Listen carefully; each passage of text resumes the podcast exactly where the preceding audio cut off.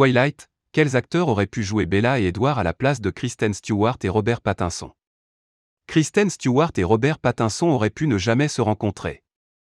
Les acteurs ont vu leur carrière exploser grâce aux films inspirés des livres Twilight.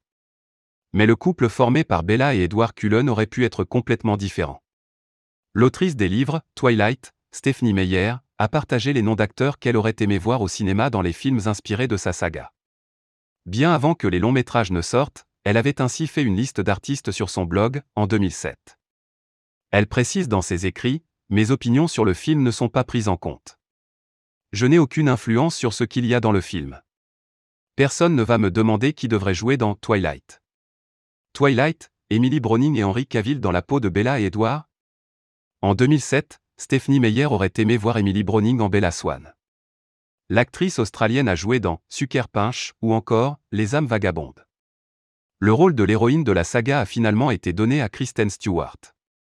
L'autrice aurait également bien vu Superman dans les films Twilight.